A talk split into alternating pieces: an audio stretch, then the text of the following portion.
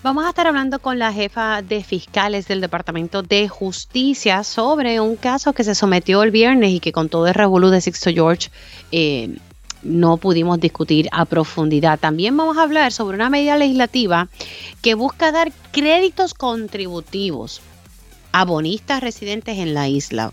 ¿Realmente esto es justo en estos momentos? Lo vamos a estar hablando con un economista y la situación en la Universidad de Puerto Rico es apremiante ante posibles recortes en su presupuesto. Vamos a dialogar sobre este tema y está solvente o no el sistema de retiro de la Universidad de Puerto Rico, también lo vamos a discutir. Y existe una nueva variante del COVID-19, así que estemos atentos a esta nueva variante llegó a Puerto Rico, eso es lo que vamos a estar indagando. Y como siempre, en mi panel comunitario vamos a hablar sobre una asfaltera que se está tratando de construir en el municipio de Bayamón.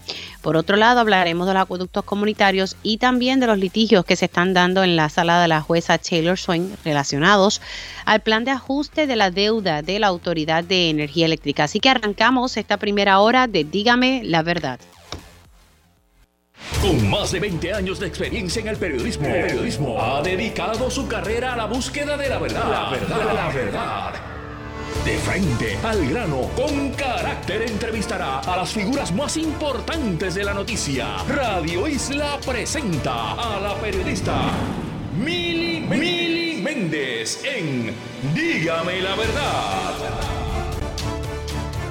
Muy buenos días Puerto Rico, bienvenidos a otra edición de Dígame la Verdad por Radio Isla 1320. Les saluda Mili Méndez, gracias por conectar. Arrancamos de inmediato con, con un tema que surgió el, el, viernes temprano, pero recordemos que el viernes también fue un día bastante activo en el Tribunal Federal a raíz del caso de Sixto George, quien eh, en horas de la tarde fue eh, encontrado culpable eh, por un jurado en los tres cargos que estaba enfrentando.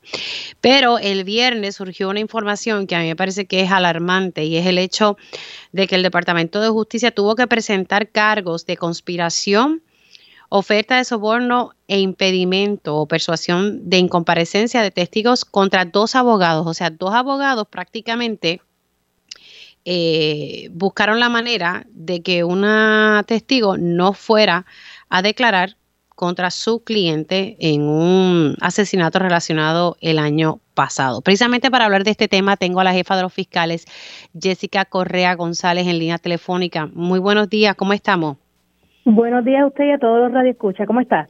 Todo bien, arrancando el lunes un poco cansada, pero ahí vamos, ahí vamos.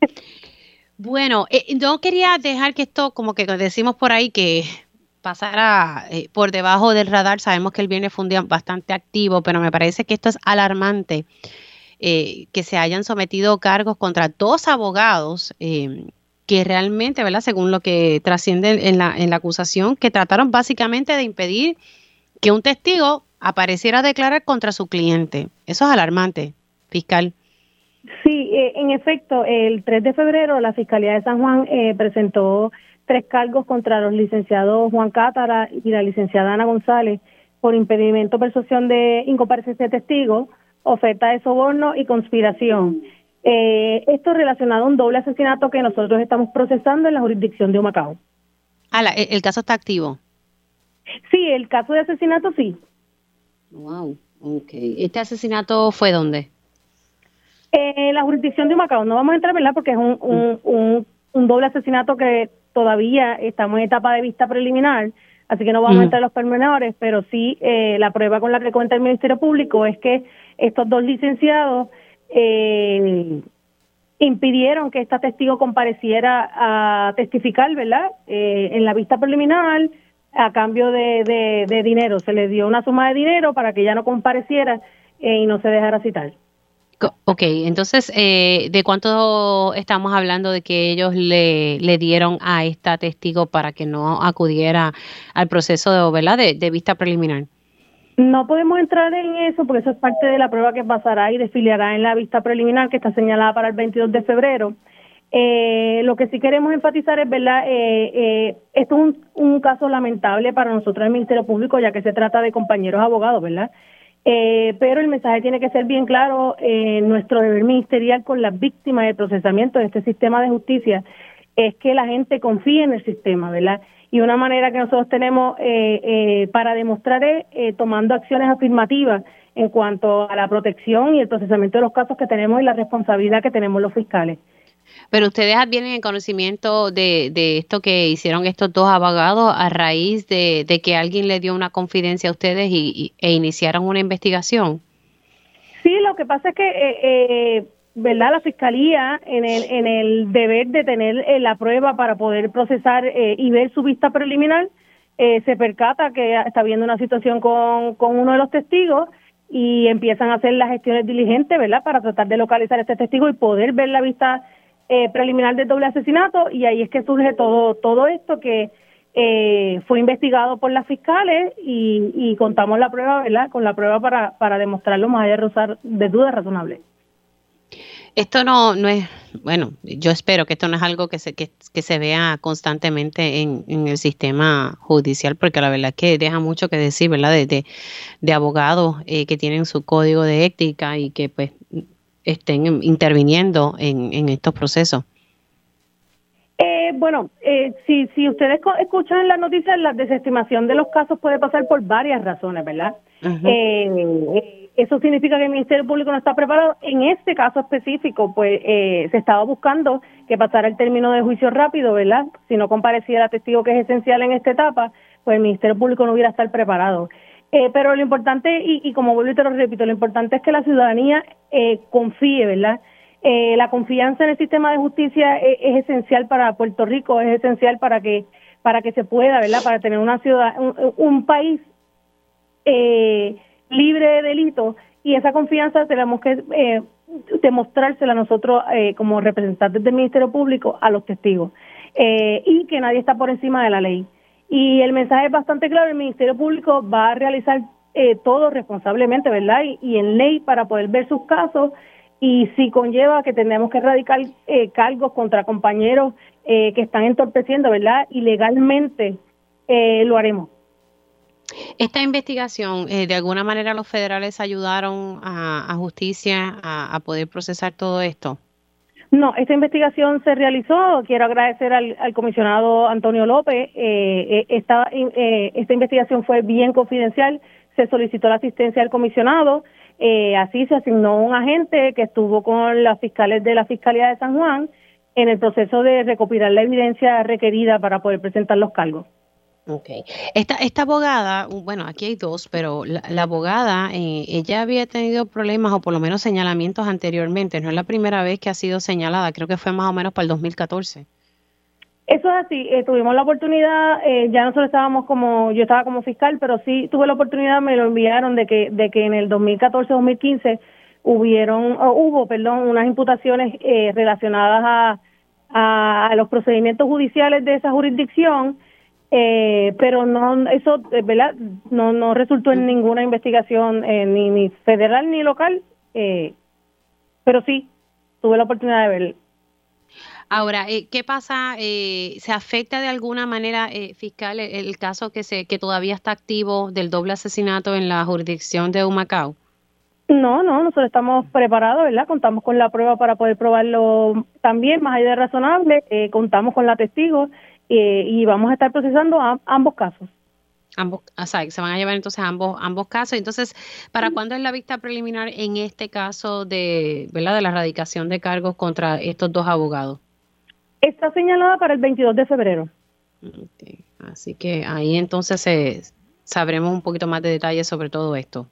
Eso es así. Ahí el Ministerio Público, ¿verdad? Eh, eh, en el tribunal podrá podrá presentar la parte de la evidencia eh, para esa etapa de los procedimientos. Eh, no, es un juicio, ¿verdad? Pero pondremos la evidencia necesaria para poder ver eh, la vista preliminar y prevalecer en esta.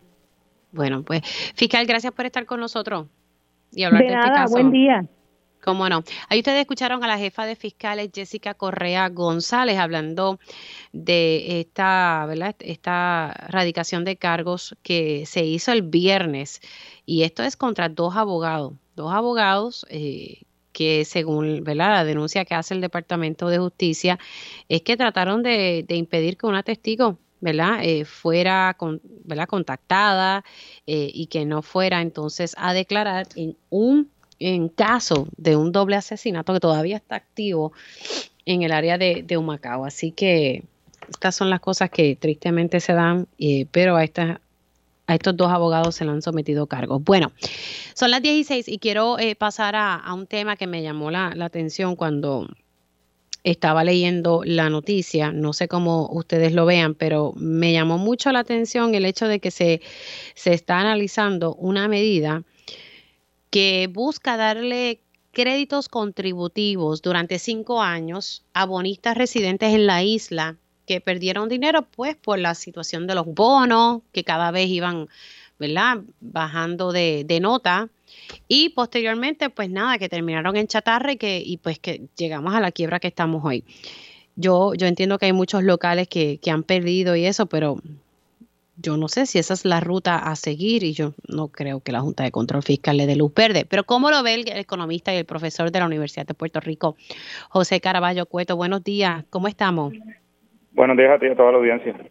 Bueno, ¿qué, qué, le parece esta, esta noticia? Yo de momento lo vi y dije, ajá, eh, créditos contributivos cuando uno se, ¿verdad? Eh, va y, e invierte, uno sabe que hay unos riesgos, eh, ¿o no?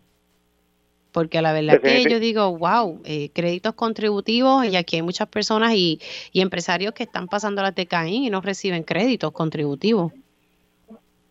Sí, definitivamente, cuando en el mercado de inversiones, y eso desde la primera clase de finanzas se enseña, ¿no? Que toda inversión conlleva riesgo y las inversiones más riesgosas, pues la tasa de interés más alta, inversiones menos riesgosas, la tasa de interés es más baja. Cuando estos bonitas compraron los bonos de Puerto Rico, viendo unas tasas de interés altísimas, a veces del 9%, pues era lógico que estaban comprando inversión riesgosa y, y como muchas personas, incluyéndome, que hemos invertido y después no nos han salido lo, lo, que lo que pensábamos, pues no podemos pretender que el pueblo de Puerto Rico nos no eh, socialice nuestras pérdidas, ¿no? Nos, nos recompense por nosotros haber invertido y, y que no se no se concretizaran nuestros planes. Yo creo que eso es eh, mucho pedirle a un pueblo como Puerto Rico, que ha perdido mucho durante esta crisis fiscal y no han sido los únicos los bonistas. Parecería que los únicos que han perdido en esta crisis fiscal son, son ellos, son los, los bonistas, pero no es así. Aquí hay personas que han perdido empleo, algunos de ellos han tenido que emigrar por esa situación, otros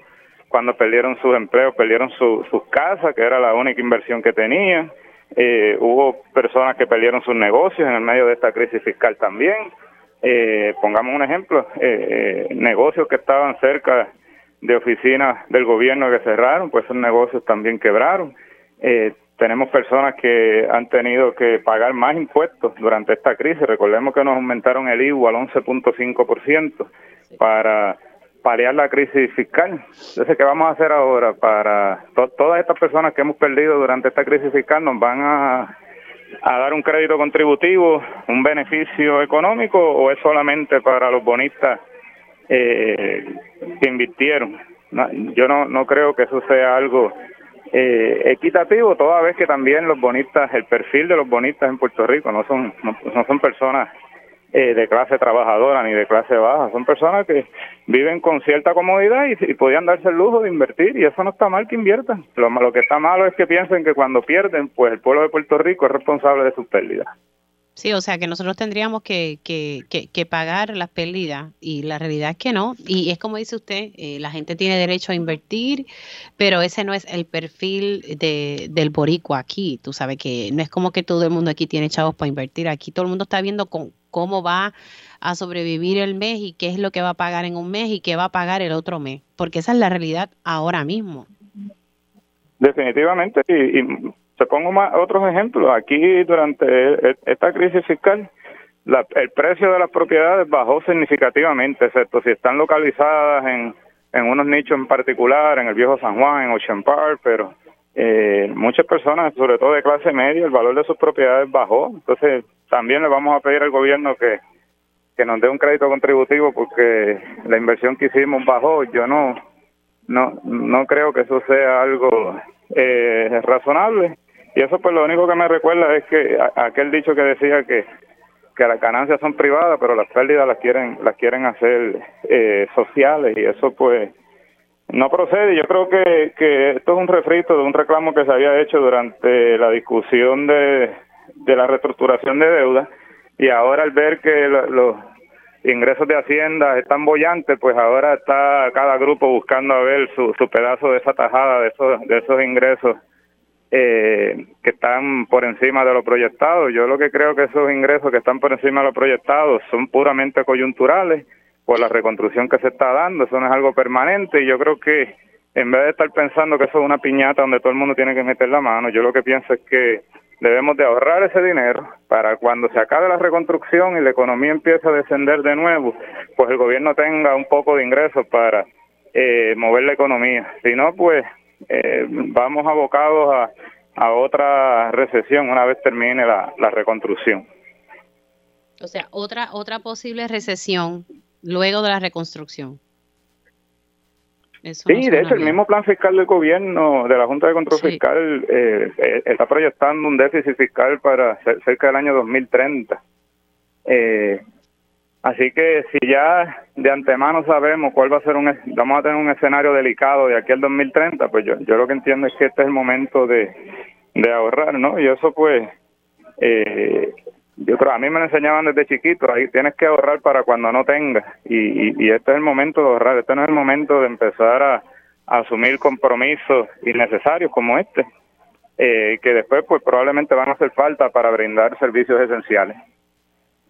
Sí, e, eso, el plan fiscal que precisamente se, prepara, dice que eso mismo, que vamos a tener una situación eh, difícil de cara, como usted dice, al 2030. Eh, y aquí, en vez de estar utilizando ese dinero para otras cosas que sí son importantes, lo estamos, estamos pensando en dar unos créditos contributivos a bonistas del patio. Bueno, así las cosas. Yo creo, no sé, con esto voy cerrando, eh, Caraballo Cueto, pudiésemos bajar tal vez el, el IBU o también esa idea un poco descabellada. Eso, eso yo creo que deberíamos de ir dirigido porque el IBU se subió del 7% al 11.5% para tener más recaudos para solventar esta crisis fiscal. Eh, yo creo que si ahora mismo hay un, hay un poco de boyancia, yo, yo bajaría ese impuesto que lo que es doloroso, que lo, lo pagan, es regresivo, quiere decir que los que menos tienen lo pagan proporcionalmente más y yo no estaría ahora mismo eh, pensando en, dar créditos contributivos, que no es otra cosa que darle dinero del pueblo a, estos bonitos, porque ellos cogen ese crédito y lo utilizan contra sus obligaciones actuales o lo pueden vender también y monetizar ese crédito. Así que estamos hablando de cualquier forma de dinero del pueblo. Bueno, vamos a ver en qué, en qué termina esa legislación. Ojalá que no, no llegue muy lejos. Gracias, eh, Caraballo Cueto. Un abrazo. Siempre lo hablen.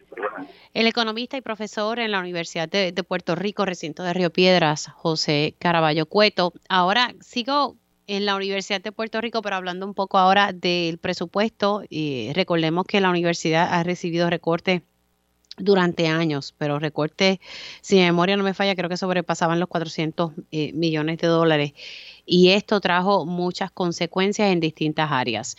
Eh, tengo ya en línea telefónica a la doctora Margarita Villamil, ella es representante del claustro de la Junta de Gobierno de la Universidad de Puerto Rico. ¿Cómo estamos? Saludos, buenos días Mili, agradecida de la invitación que nos haces hoy para una vez más hablar de la universidad eh, al pueblo, que tan importante es su gestión para el progreso del mismo. Eh, ¿qué, está pasando, verdad? Para poner un poquito, ¿verdad? En contexto, sabemos que se han dado recortes. Yo pensaba que esto había, se había frenado. ¿Cuál es el escenario en este momento en torno al presupuesto con la Universidad de Puerto Rico?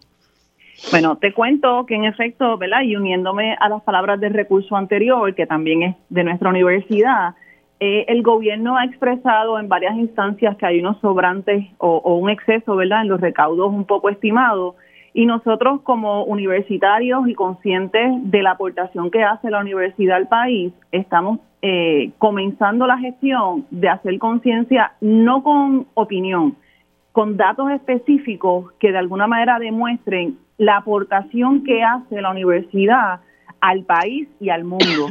Así que estamos buscando que, un poco entiendan que los recortes la universidad no los aguanta, que han sido ¿verdad? prácticamente eh, un poco descabellado, por, por no usar otras palabras, agresivo, eh, y entendemos que ya es hora de que se den cuenta de que en definitivo la universidad no aguanta eh, un recorte más. Sin embargo, todavía la postura de la Junta de Supervisión Fiscal, en efecto, eh, permanece siendo la misma, que la universidad tiene que reestructurarse, que la universidad eh, tiene que mirarse eh, desde adentro y yo estoy convencida que esa mirada interna hay que darla, pero hay que darla responsablemente y tiene que nacer desde la propia universidad y no puede ser impuesta por nadie. Pero la universidad, en efecto, ha iniciado pasos para hacer verdad algunos ajustes que usted reconoce que en efecto hay que hacerlo, pero, pero desde adentro, ¿se, ¿se, ha comenzado ese proceso? Pues sí, hay un plan de servicios compartidos, un plan piloto que entre Utuado, Aguadilla y Arecibo que se estipula en una reestructuración eh, administrativa para mayor eficiencia en los procesos institucionales. Hay también eh, una documentación que atiende la movilidad docente, aquel profesor que no termina su carga completa en un recinto pueda entonces completarla sin problema alguno en otro para ir entonces maximizando nuestros propios recursos de cara un poco a todas estas transformaciones que, son necesarias. O sea que sí se han, se han presentado el plan. Me dijo el de Arecibo, Utuado y qué más. Arecibo, Utuado, Aguadilla. Son los primeros ah, tres recintos que han entrado en un proyecto piloto eh, y obviamente están bajo evaluación, ¿verdad?, de ver su efectividad y cuán productivo. Al final es siempre buscando que ningún empleado, docente o no docente, sea atropellado en esta gestión. Pero en la actualidad, ahora que se está trabajando el, presupuesto, eh, se está se está mirando más recortes, o sea, se está recomendando más recortes para la Universidad de Puerto Rico, porque lo que yo había lo que se había dicho públicamente es que se le iban a dar más recursos a la universidad, no que no iba a estar sufriendo más recortes. Bueno, pues eso es lo que quisiéramos que en efecto pase. Sin embargo, eh, obviamente la ley 53 eh, establece un presupuesto mínimo de 500 millones el problema es que cuando juntan todas las asignaciones presupuestarias a la universidad en esos 500 millones, nos hacen igualmente daño, porque los 500 millones tienen que ser la base y en efecto el resto de los presupuestos eh, que allegan con otros acuerdos desde, desde la el Ejecutivo y el Legislativo no pueden ser sumados en esos 500 millones, tienen que quedarse aparte. Y ahí entonces un poco cogemos, ¿verdad? Eh, eh, algo de estabilidad para continuar entonces protegiendo la universidad y haciendo que cumpla con su misión. Pero esos 500 millones que da la ley 53, eso está ahí intacto. Bueno, es, la ley está y lo respetan. El problema es que cuando eh, lo suman todo para llegar a los 500 millones, ahí en efecto es cuando nos hacen daño. ¿Por qué? Porque hay unas partidas que tienen que quedar fuera eh, y que lleguen a la universidad por otros acuerdos eh, en ley. El problema que tenemos es ver... Ajá. No, no, lo que quiero es poder entenderlo. O sea que, y si no, usted me corrige, o sea, esos 500 millones no están 100% garantizados. Eh, los 500 millones están garantizados, pero en efecto hay unas aportaciones eh, que también le llegan a la universidad como parte de otras leyes, que mm. si las dejaran aparte, pues tal vez los 500 millones, pues de alguna manera no es que sea el presupuesto necesario, porque nosotros apostamos a 830 millones como el presupuesto aproximado, donde la universidad pudiera estabilizarse y empezar entonces a transformarse. Pero a mí me han dejado sin dinero y esperan que yo, toda transformación también cuesta. Y, y yo entiendo que no lo han podido, ¿verdad?, ver de esa manera. Hay los 500 están, pero la Junta de Supervisión Fiscal, por ejemplo, lo que hace es que lo mezcla todo y ahí le hacen más daño a la universidad. Imagínate si lo mezclan, que ellos pretenden utilizar fondos federales o pretenden sumar los fondos federales como parte del presupuesto institucional, cuando esos fondos federales se los asignan, vienen para un uso exclusivo. O sea, yo no puedo tener una propuesta federal y pagar la luz con esos fondos. No, porque además que no son fondos recurrentes. Exactamente. Y, se supone que la Junta está promoviendo que no cometamos esos errores de estar usando fondos no recurrentes para resolver. Exactamente. Y eso es un error abismal, porque entonces lleva a la universidad en un cumplimiento con los, con los fondos federales y no podemos permitirlo, porque eso es parte de lo que nos hace únicos, prestigiosos en términos de investigación y, y enseñanza Así que tenemos que cumplir al pie de la letra con la asignación de fondos y el uso para el que fueron asignados. Pero entonces lo que quiero tener claro, y con esto eh, me voy, em, ¿hay una amenaza real actualmente al presupuesto de la Universidad de Puerto Rico? Sí, definitivamente la hay y, y es que estamos tratando entonces de demostrar que no la haya porque la necesitamos. O sea, necesitamos el presupuesto para poder continuar operando. Los estudiantes no aguantan un alza de matrícula más. Sin embargo, por inflación, de cara a agosto del 2023, hay otro alza de matrícula. Entonces estamos diciendo, no me puedes seguir tocando matrícula, no me puedes seguir quitando dinero porque la universidad es necesaria. Y entonces ahora, ¿verdad? Estamos tratando de rescatar, porque si bien es cierto que nosotros estamos claros cuál es nuestra misión, cuando la Junta dice que apoya plenamente la misión de la Universidad de Puerto Rico, en efecto sus acciones se alejan de sus decisiones y de sus palabras. Porque tú me dices que me apoya. Que para agosto hay un aumento en la matrícula.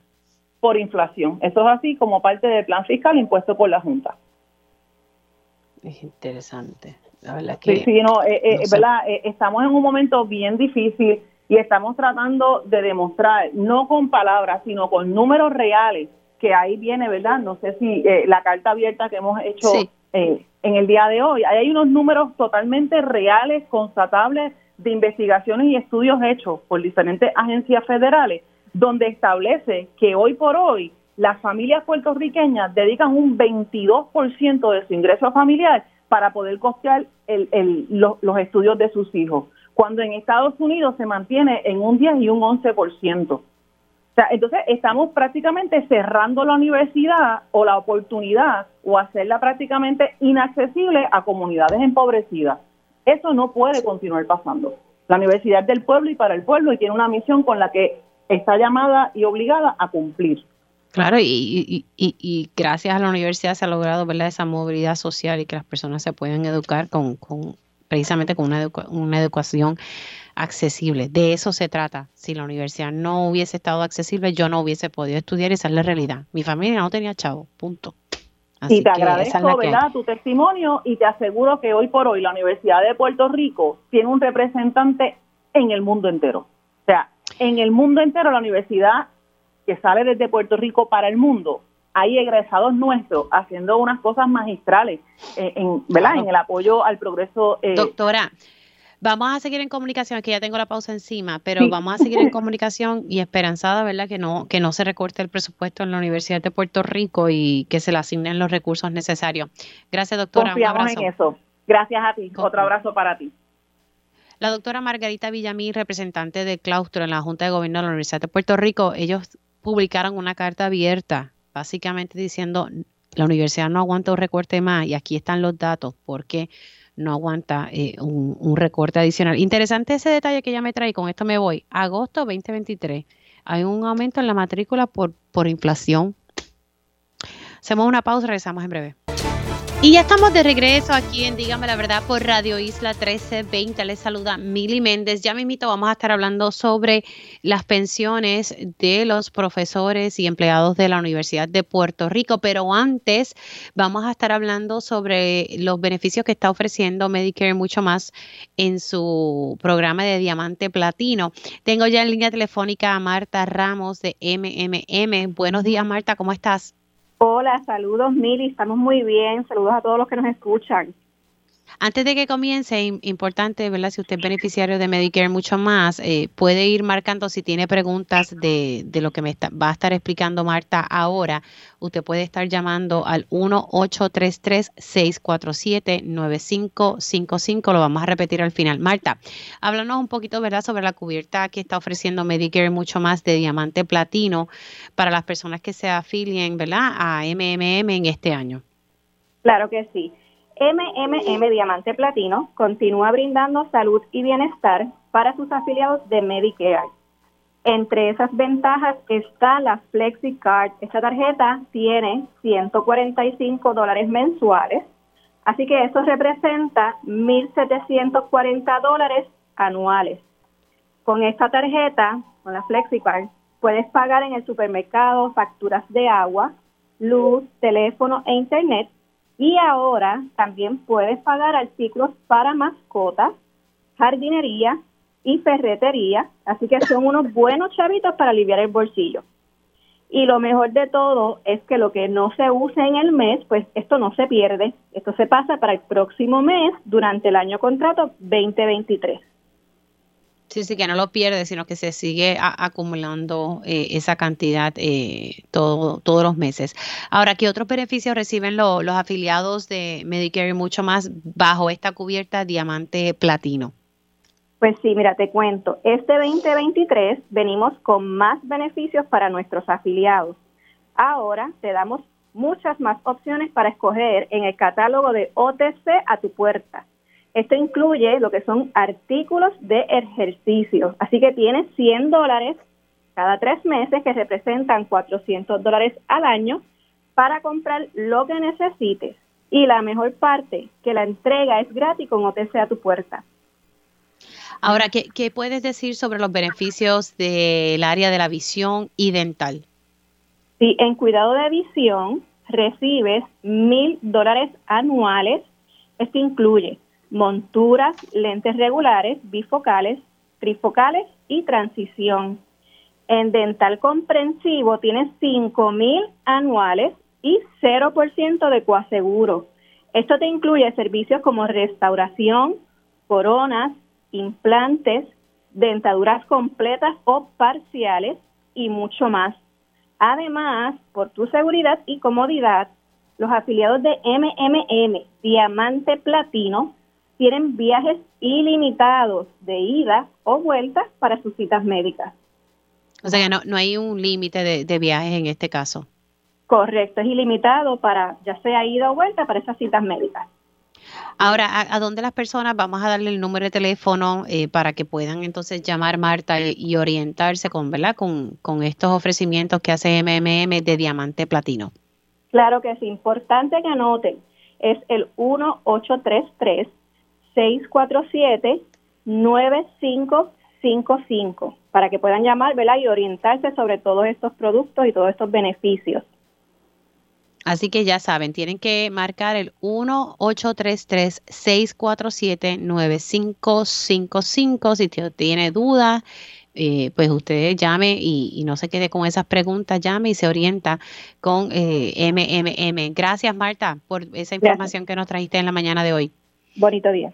Igualmente para ti. Siendo las 10 y 31, ya sabe que si tienen preguntas eh, sobre el plan médico que usted va a escoger, en este caso MMM está ofreciendo diamante platino, puede llamar al 1833-647-9555. Las 10 y 31 vamos ahora a pasar a hablar sobre el retiro de la Universidad de Puerto Rico. No, no es secreto que la, por lo menos dentro de la Junta de Control Fiscal, y también algunos integrantes de la Junta de Gobierno de la Universidad de Puerto Rico estaban buscando pues eh, deshacerse o sacar del panorama eh, pues destruir el retiro de la Universidad de Puerto Rico que eh, de todo era el que más sólido estaba en comparación con los otros sistemas de, de retiro. Precisamente quiero hablar de este tema porque hubo como una información corriendo y quiero que me la aclaren de que estaba insolvente el sistema de retiro de la Universidad de Puerto Rico. Tengo en línea telefónica a Luis Vicente Santini, presidente de la Junta de Retiro de la Universidad de Puerto Rico. Buenos días, ¿cómo estamos? Buenos días, Mili. Saludos a los radioescuchas, saludos a los universitarios, universitarias, saludos al país. Bueno, está solvente, está sobreviviendo el retiro de la universidad. ¿Qué, qué es lo que está pasando? Mira, Mili, la realidad es que lo que nosotros estamos experimentando en el sistema de retiro de la UPR es su mejor momento en términos financieros en los últimos 20 años.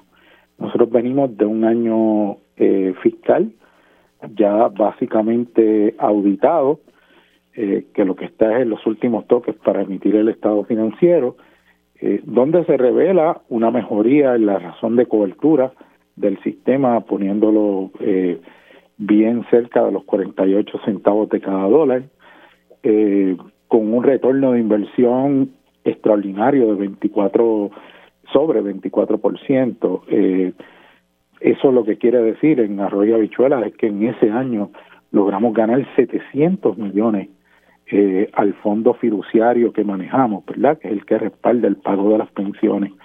Cuando alguien quiere decir que existe algo que está insolvente tiene que ver con que no tiene la capacidad de pago, ¿verdad?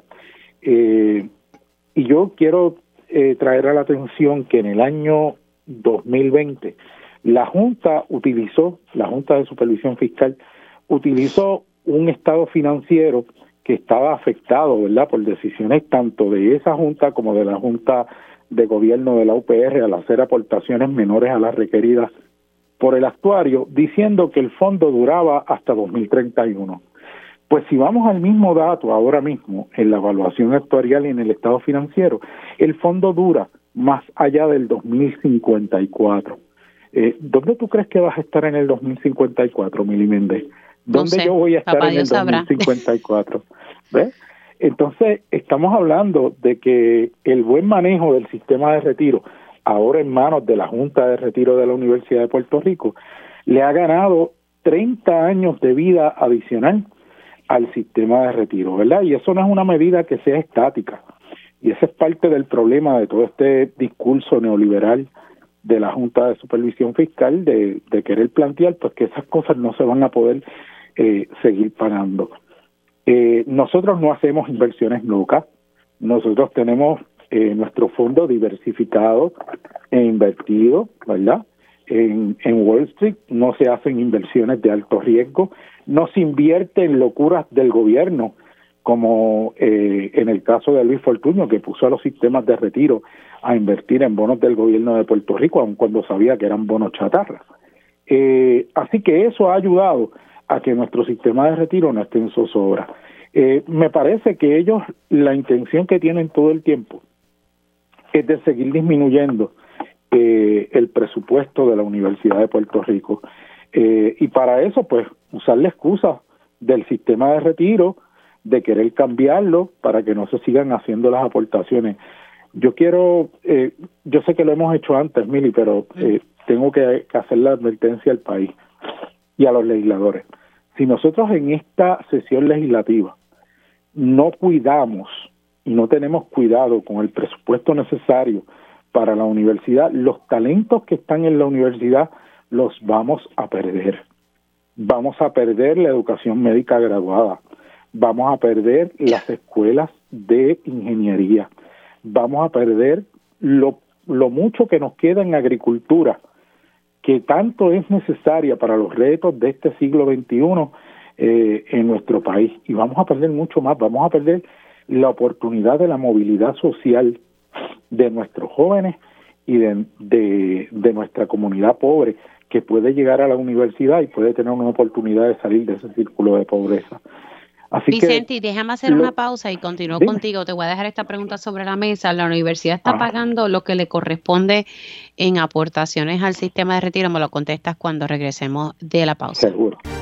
Y ya estamos de regreso aquí en Dígame la Verdad por Radio Isla 1320. Les saluda Mili Méndez. Eh, también en en el pasado segmento estuvimos hablando un poco con la doctora Margarita Villamil. Ella es la representante del claustro en la Junta de Gobierno de la Universidad de Puerto Rico y ella nos adelantaba, ¿verdad?, que todavía se vislumbra y se está eh, pensando que va a entrar un alza en el costo de la matrícula en la Universidad de Puerto Rico para agosto del 2023 por, por el concepto, por el costo de inflación, ¿verdad?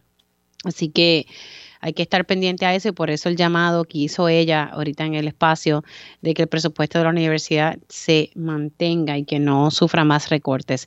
Precisamente seguimos con el tema de la Universidad de Puerto Rico. Estamos hablando con Luis Vicente Santini, presidente de la Junta de Gobierno de la Universidad de, de la Junta de Retiro de la Universidad de Puerto Rico. Se había dicho de que el sistema no estaba solvente, él sostiene que sí, que está solvente y que le han podido dar más vida al fondo eh, hasta el 2054. Había dejado una pregunta sobre la mesa para el presidente de la Junta de Retiro de la, Universidad, de Puerto Rico. Sin efecto, la administración de la universidad está pagando lo que le corresponde en aportaciones, porque lo que había ocurrido en el pasado con el sistema era que la universidad había dejado de pagar o estaba atrasada en, en sus pagos. Vicente.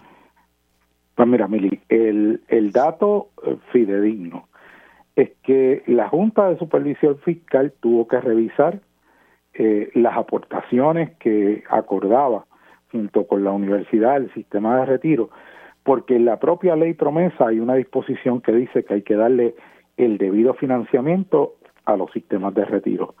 Y eso lo que quiere decir es que la aportación que tiene que ir ahí es la recomendada por el actuario.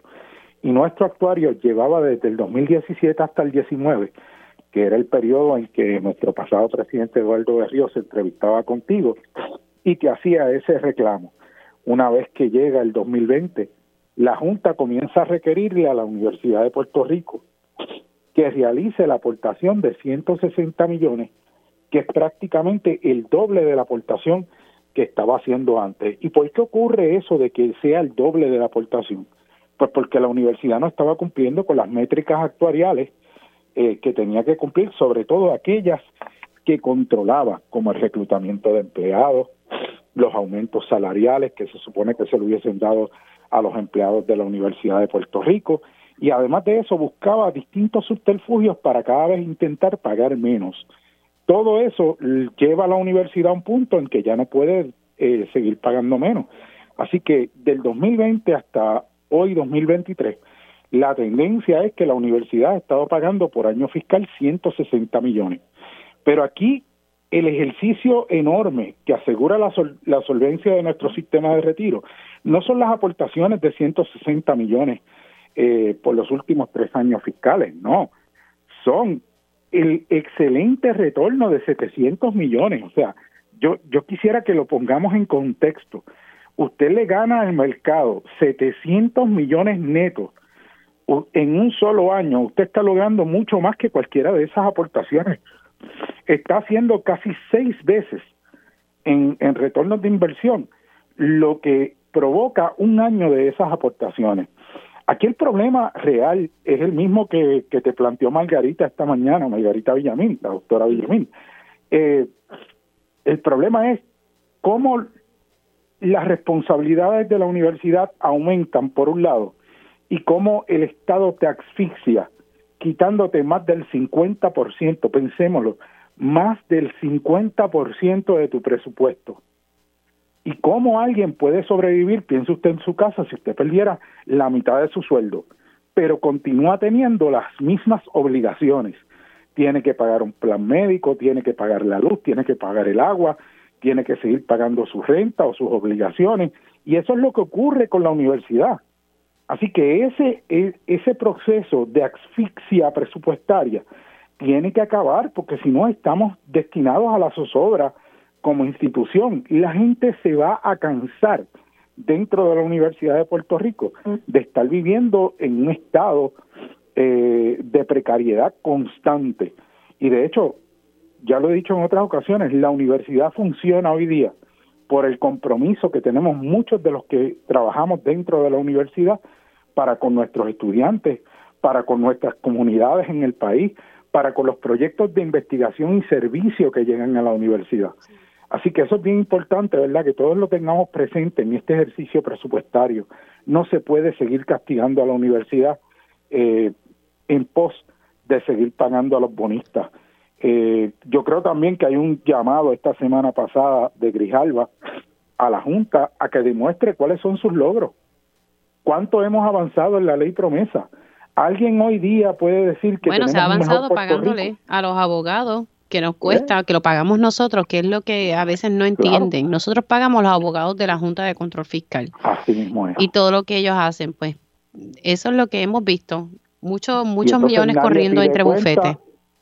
Nadie pide cuentas, nuestros políticos se han allanado, aprobaron un plan de ajuste de la deuda, que es un cheque en blanco a la Junta, entonces no se puede eh, de ninguna manera objetar ningún movimiento de la Junta.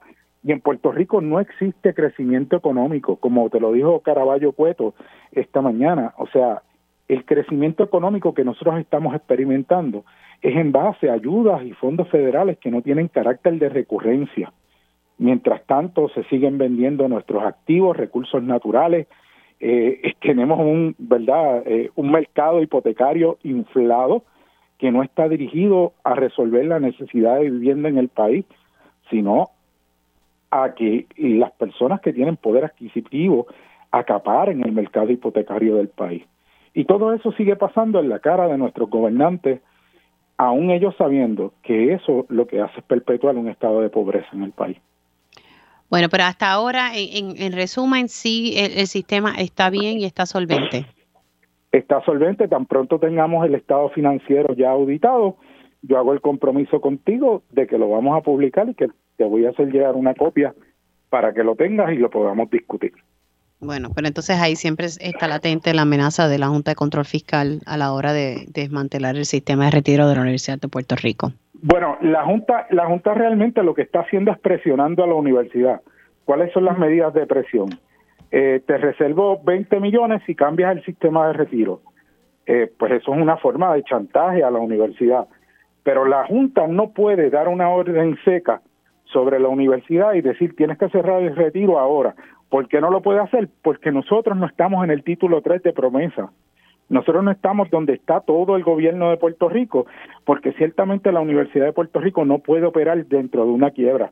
Perdería todo el acceso a fondos federales, no solamente de becas, sino también de investigación y de servicio. Así que eh, ese es un área, ¿verdad?, bastante fina que tiene la Junta de Supervisión Fiscal. Aquí el problema es si los, si los miembros de la Junta de Gobierno, bajo otro interés, que no sea el mejor interés de la universidad, sucumben ante esas presiones. Vicente, gracias por haber entrado unos minutitos. Cuídate mucho. Gracias. ¿Cómo no? Hacemos una pausa aquí en Dígame la Verdad por Radio Isla 1320 y ha surgido una nueva variante de COVID-19 en Estados Unidos. Vamos a hablar de eso al regreso de la pausa, eh, si debemos ¿verdad? Eh, estar preocupados por esta nueva variante que está permeando por allá en Estados Unidos. Hacemos una pausa, regresamos en breve. Surge nueva variante en Estados Unidos del COVID-19, hablamos de eso y también vamos a hablar sobre la posible construcción de una asfaltera eh, en Bayamón. Es de la misma empresa de la asfaltera que quieren construir en el barrio Guaraguao en Guainabo. También vamos a hablar sobre los acueductos comunitarios y tocamos nuevamente las preocupaciones que están surgiendo con el pago de la deuda de la Autoridad de Energía Eléctrica, pues los acreedores tienen unas preocupaciones y también retomo el tema de dar un crédito contributivo a bonistas del patio a raíz de las pérdidas por la quiebra, algo que ya el economista eh, José Caraballo Cueto dice que no es razonable eh, aprobar medidas como esta. Hacemos, bueno, comenzamos, comenzamos la segunda hora de Dígame la verdad. Conéctate a radioisla.tv para ver las reacciones de las entrevistas en vivo. En vivo. Esto es Dígame la verdad con Mili Y ya estamos de regreso aquí en Dígame la verdad por Radio Isla 1320. Les saluda Mili Méndez, oficialmente ya en la segunda hora de este espacio. Si usted se perdió algún detalle de la primera hora, Recuerde que siempre está la versión podcast de este y otros programas de Radio Isla 1320. Lo que tiene que hacer es entrar a radioisla.tv y ahí busca el área donde dice podcast y va a ver, dígame la verdad y lo escucha cuando usted así pueda. Si está trabajando y no le dio break, pues busque la versión podcast, como muchos me han dicho, mira, te escucho en la versión podcast de Radio Isla 1320. Gracias siempre por la sintonía. Estuvimos hablando precisamente en la primera hora con la jefa de los fiscales sobre la acusación que se dio el viernes eh, en la mañana hacia dos abogados por presuntamente eh, haberle pagado a un testigo para que no llegara a declarar en un proceso judicial que se sigue eh, contra El, el, acusado, uno de los defendidos. Así que hay un, hubo, se está procesando un doble asesinato en el área de Macao y básicamente estos abogados, según lo que narraba la jefa de los fiscales, pues le pagó, se le pagó dinero a este testigo para que no llegara a su cita en corte, ¿verdad? Y que no se perjudicara el acusado. Cosas que, que vemos, ¿verdad? Que se están dando aquí en la isla tristemente. Por otro lado, hablaba con, con el economista José Caraballo Cueto sobre las medidas. Hay una medida legislativa que busca dar créditos contributivos durante cinco años a los bonistas del patio que perdieron dinero. Los bonistas locales decidieron invertir en bonos del gobierno eh, y ustedes saben que pues antes de la quiebra se estuvo degradando los bonos, la calificación de los bonos y pues no sé si todos ustedes se acuerdan cuando la degradación era chatarra, o sea, que los bonos no valían nada.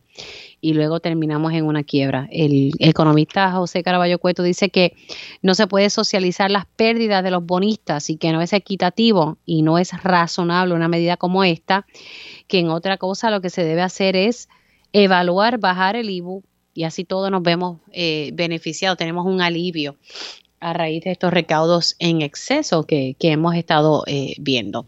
Y hablamos un poquito, ¿verdad?, eh, sobre la Universidad de Puerto Rico y me adelantaba la doctora Margarita Villamil que se vislumbra un aumento en la matrícula por inflación para agosto del 2023 y haciendo ¿verdad? Un, llamado a que no se le siga recortando el presupuesto a la Universidad de Puerto Rico. Bueno, vamos a pasar ahora sobre esta nueva variante que ha surgido de COVID-19 en Estados Unidos. Tengo en línea telefónica al doctor Marcos López, gerente de investigación del Puerto Rico Public Health Trust, el Fideicomiso de Salud.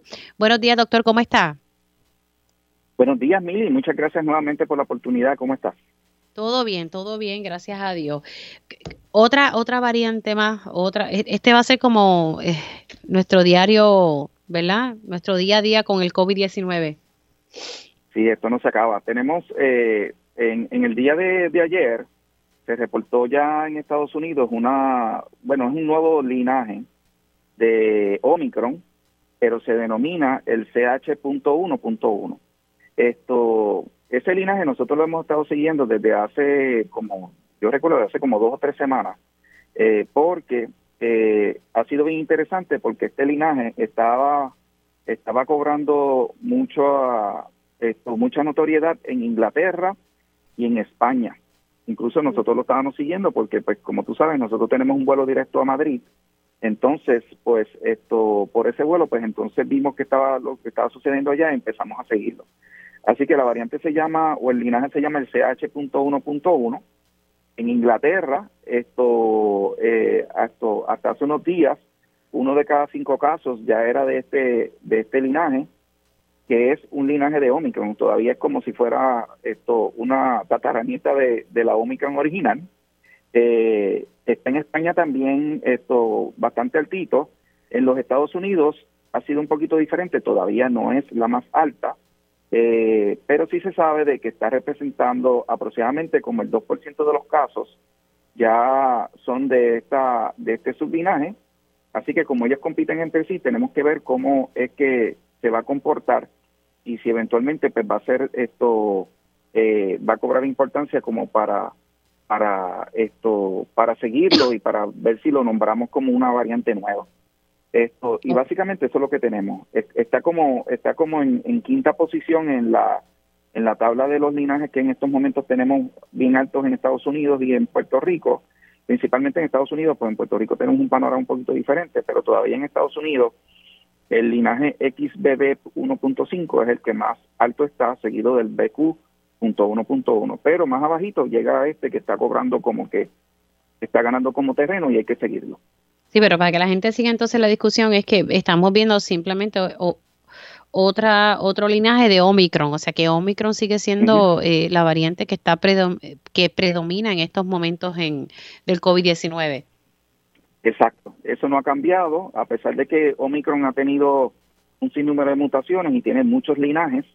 Esto eh, yo le yo le llamo como tener hijos o hijas y nietos o nietas pero ya como llevan, Omicron lleva prácticamente un año esto mutando, pues ya esto ha tenido muchas variaciones y hay que verificarlos y hay que seguirlos porque esto eh, es posible de que eventualmente creen otras características, pero lo que estamos viendo es que es que no, esto esto es un es un linaje más. Vamos a ver cómo se comporta con respecto a los a los otros eh, linajes que tenemos por ahí esto, en Puerto Rico hemos detectado, ya se han detectado en las bases de datos varios, eh, varias muestras con este, con este linaje, esto, eh, pero eh, han sido bien poquitas muestras. Yo te estoy diciendo que son como tres muestras nada más que tenemos de ese linaje, así que y ya y ya se habían detectado algunos en diciembre. Así que yo no esperaría, a menos de que cobre fuerza en Estados Unidos, que eventualmente pues vaya a ser un problema en Puerto Rico, pero eh, sí, ese, ese linaje ya estaba por ahí. claro, pero no, es, ¿verdad? No, no, es lo suficientemente fortalecido para uno crear, ¿verdad? una alarma, ¿sabe? Que, que está por ahí pululeando, pero no, no con intensidad. Exacto. Esto hay que vigilarlo, pues porque vienen, pueden venir de distintas vertientes, pueden venir muchos casos. Pues, tenemos que pueden venir de España y pueden venir de Estados Unidos ahora. Pero sí, en Puerto Rico ese linaje ya había llegado, ya está por ahí, pero esto no ha representado ningún tipo de, eh, de amenaza para con los otros que tenemos, que es la XBB 1.5 y el BQ.1.1. Claro, pero el, que llegó a Puerto Rico es este que estábamos hablando, el nuevo linaje del CH.1.1. Sí, ese, ese, ese hay, hay dos o tres muestras que ya lo han detectado. Sí. O sea, entonces tenemos un nuevo linaje de Omicron aquí en la isla en estos momentos. Lo tenemos desde hace mucho tiempo. Eh, ahora está cobrando mucha notoriedad en Estados Unidos, pero en, Puerto Rico ya habían algunas muestras detectadas. Así que ahora, ¿alguna diferencia de, este linaje a los otros? O sea, ¿da más fuerte o es más leve? Eh, al momento tiene más o menos, en, términos de, de, lo que representa clínicamente, no se espera de que tenga eh, ninguna ninguna diferencia esto y no se ha reportado ninguna diferencia sí se sabe de que, de que pudiera en algún momento tener cierta ventaja en, términos infecciosos, pero pero eso es parte del proceso evolutivo de cualquier de cualquier linaje nuevo, así que no pero no esperamos de que vaya a tener algo algo significativo como para que sea así de cuidado. Lo que sí tenemos que vigilarlo porque si eventualmente con la situación que estamos viviendo en que ya las personas no están utilizando la mascarilla y demás y todo, pues pueden ser de que hayan surgimientos de casos. Eso sí es posible, esto porque todavía tenemos una positividad, por ejemplo, en el día de hoy de 15.9%, así que todavía estamos en un estado de, de, emergencia y tenemos muchos casos. Lo que hay que vigilar es eso, pero que clínicamente vaya a representar algo diferente, entiendo que no. Eh, esto, la vacunación es nuestra mejor arma y sigue siendo nuestra mejor arma. Aquellas personas que todavía no lo han hecho, pues les insto a que lo hagan con la bivalente, que es la mejor forma de protegerse de estos nuevos linajes de Omicron que tenemos. Bueno, pues eh, algo que le preocupe, doctor, antes de finalizar la conversación con esto del COVID, ya como que lo hemos hecho parte de, nuestro día a día, ¿verdad? Eh, eh, algo que le preocupe a usted en este momento. Sí, eh, lo único que me puede preocupar es como es como te había dicho de que de que pues este este linaje cobre fuerza y como estamos en, en estos momentos estamos eh, en una situación en que en que ya pues, el, el, el COVID-19 está pasando como un segundo plano, ya las personas ya no se utilizan mascarillas, ya todo el mundo está como bien relajado con esto, pues que vayan a haber surgimientos a raíz de esto. Hay que vigilarlo, por lo menos chévere es que el Departamento de Salud tiene una vigilancia bien robusta, así que cualquier cosa que pase, esto estoy seguro de que ellos nos van a alertar por esa parte pues estoy bien confiado de que, de que no va a haber problema, pero sí tenemos que esto siempre estar pendiente, siempre estar pendiente a lo que está pasando para, para tomar nuestras medidas a nivel personal y, obviamente evitar cualquier situación que pueda ocurrir. Bueno, vamos a ver, ¿verdad? Seguir cuidándonos, porque pues este, este, este Omicron ha salido más fuerte de lo que pensábamos. Doctor, sí, gracias. Lleva mucho tiempo, claro que sí. Cómo no, un abrazo. Ahí ustedes escucharon al doctor Marcos López, gerente de investigación del Puerto Rico Public Health Trust, eh, el fideicomiso de salud, así hablando sobre esta nueva, este es un nuevo linaje de la variante Omicron, así que básicamente sí, eh, ya llegó a Puerto Rico hace tiempito y se ve predominante en Inglaterra y España, pero ya se está viendo eh, por lo menos 2% eh, de los casos ¿verdad? En, Estados Unidos. Así que Omicron en un año ha seguido mutando, como decimos por ahí, como loco. Vamos a hablar un poco, eh, ya mismito voy a estar pasando con mi panel comunitario para hablar precisamente de la construcción de una asfaltera eh, en, el municipio de Bayamón, cerca de las comunidades Villa España y Riverside. y según lo que me están explicando, es la misma compañía de, eh, es la misma compañía que busca levantar una asfaltera en la comunidad Guaraguao en Guaynabo. Ese tema lo hemos estado tocando bastante aquí en, en digamos la verdad, el alcalde actual de Guaynabo se opone a la misma. Las comunidades se oponen, pero al parecer eso eh, sigue viento en popa, aunque creo que está en un proceso de, de, vistas. Así que vamos ahora a conectar a las 11 y 7 con mi panel comunitario. Esto es Dígame la verdad. Ahora abrimos los micrófonos a las voces de la comunidad. Y precisamente vamos a hablar con eh, distintos líderes comunitarios que se ven impactados eh, con esta asfaltera en Bayamón. Y tengo en línea telefónica a Jacqueline Hernández. Buenos días.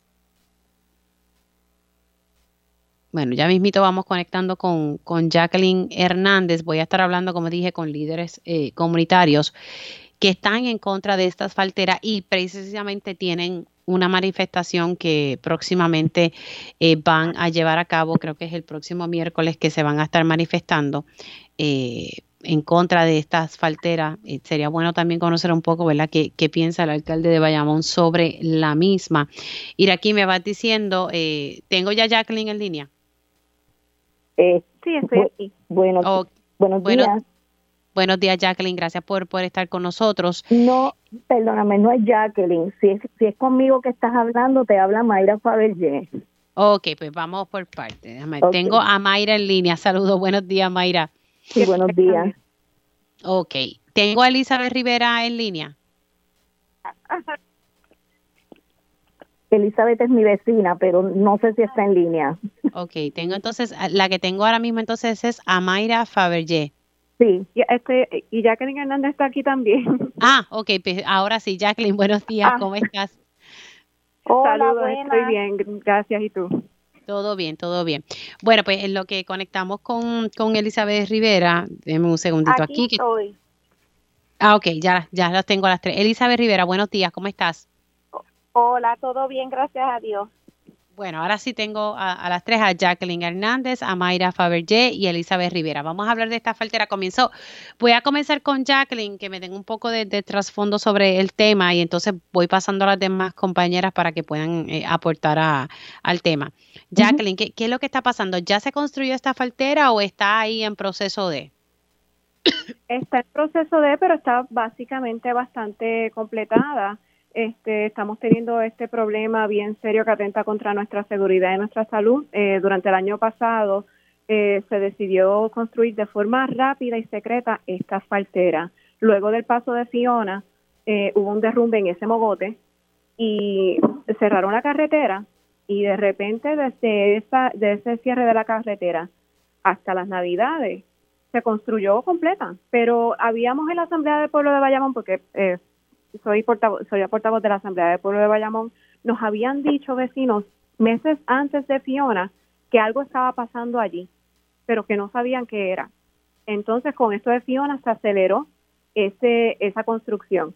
Entonces, cuando nos damos cuenta que es una faltera, pues empezamos los esfuerzos de organización, empezamos, eh, algunos vecinos consiguen otras, eh, otros recursos para entonces llevar a cabo reuniones de orientación en los distintos en las distintas organizaciones, ¿verdad? Que, que logran que logran reunirse y logran organizarse de esa manera. Entonces, la Asamblea de Pueblo de Bayamón comenzamos a, a proveer un plan de acción. Ese plan de acción, eh, pues entonces ha sido para empoderar a las comunidades. Hemos estado trabajando con las comunidades, repartiendo flyers, creando conciencia, haciendo llamadas, enviando emails, reuniéndonos y haciendo todo tipo de actividades y apoyando todo tipo de acción eh, para que, ¿verdad? Tratarlo todo lo posible para que quiten las parteras, desde llamadas a la alcaldía hasta el piquete que tendremos este próximo miércoles 8 a las 4 de la tarde, en el que participará toda la, toda la comunidad, familias enteras, llegarán personas con sus hijos de la escuela, abuelitos, abuelitas, madres de confinadas, eh, de todo tipo de personas en la comunidad porque el radio de millas de distancia que va a afectar la asfaltera eh, una vez se prenda esa chimenea es considerable porque está, no solamente está cerca o inmediato a una de las zonas que es entrada y salida del Bayamón más concurridas, porque por ahí se pasa para la Goya, eh, para el Expreso y la número dos, sino que estamos hablando de la zona urbana. Aquí hay hospitales y escuelas, aquí hay centros de tratamiento, aquí hay cárceles, aquí hay de todo. Entonces, pues, estamos organizándonos eh, para poner nuestra voz en alto y visibilizar el problema que hay en Bayamón. Ahora, tú, tú me dices que esto se construyó, eh, se aceleró el paso luego del paso de Fiona. Sí, entonces lo que nos preocupa es que una vez una vez comienzan la construcción en el mogote, lo que viene pasando es que ya lo debilitan. Esto es un mogote que ha tenido problemas de derrumbe en el pasado. Entonces, al comenzar cualquier tipo de construcción, porque nos dicen meses antes que algo estaba pasando allí, o sea que quizá estaban guardando ese espacio al mayor postor, no sabemos. Pero una vez empiezan a construir, debilitan ese mogote y representa una, un riesgo inmediato contra nuestra vida, porque el derrumbe puede ser mayor y básicamente nos puede enterrar vivos en cualquier momento, o sea, por lluvias torrenciales, inundaciones. Claro, para que la gente lo pueda visualizar, Jacqueline, es que el mogote está arriba y las residencias de ustedes están abajo. Sí, Villa España y el son las residencias inmediatas allí. Eh, el último derrumbe que hubo por Fiona, que solamente fue en categoría 1, eh, fueron rocas que taparon la carretera, el tramo completo. Entonces, eh, no, nos, no nos sorprendería que quizá con el paso de Fiona, una vez ellos comenzaron a indagar y a construir ahí y a, limpiar, como quien dice, y, y, sacar, destruir la falda del mogote, cuando pasa Fiona, se derrumba un poquito más. Entonces, déjame, pasar con Mayra para ver cómo va la Mayra. Eh, voy contigo, Mayra, para que me explique ¿verdad? Eh, un poquito más sobre el caso y cómo ustedes se me afectan y después paso con, con Elizabeth. Mayra. Sí, buenas, ah, sí, buenos días. Eh, mira, yo tengo un hijo que tiene una condición de amiloidosis primaria, una condición incurable, ¿verdad? Y estamos tratando de darle la mejor calidad de vida. Ese, ese, esa montaña, ese mogote del Parque Julio Monaga, es, como quien dice su patio desde que él está en, en su juventud, ¿verdad? Eh, desde que él era teenager. Eh, allí en ese en ese mogote lo primero es que lo que hay que respetar es que es un mogote. Se supone que eso esté protegido por recursos naturales. Se supone que eso no sea como hicieron cambiar de una zona de recursos naturales a cambiarla a una zona de equipo pesado.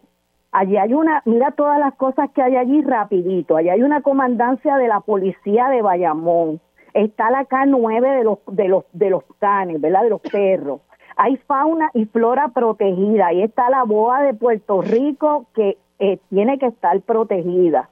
Hay, hay millas grandísimas de ciclismo, de senderos, de escalada. Mi hijo descubrió unos artefactos arqueológicos. Eso está protegido y establecido, según entendí con un arqueólogo que hablé, como, como debe estar protegido porque ya está establecido.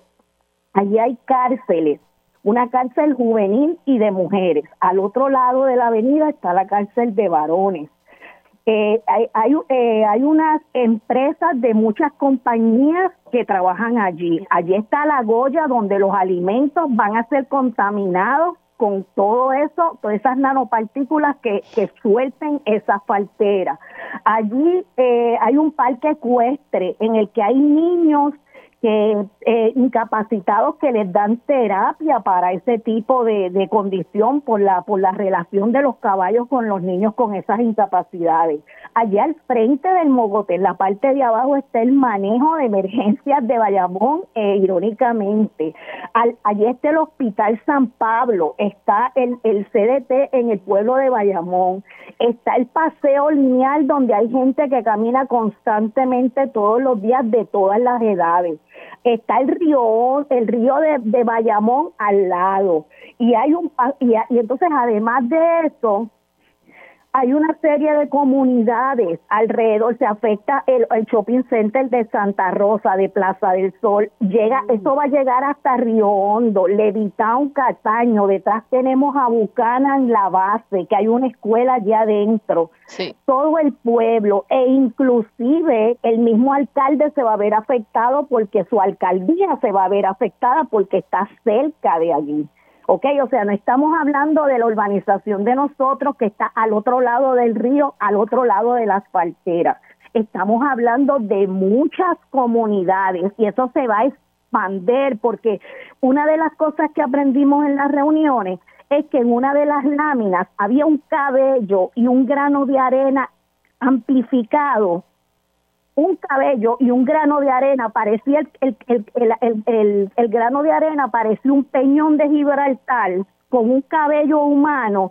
Y cuando tú ves la nanopartícula, la nanopartícula se ve minúscula al lado del grano de arena y del, y del cabello.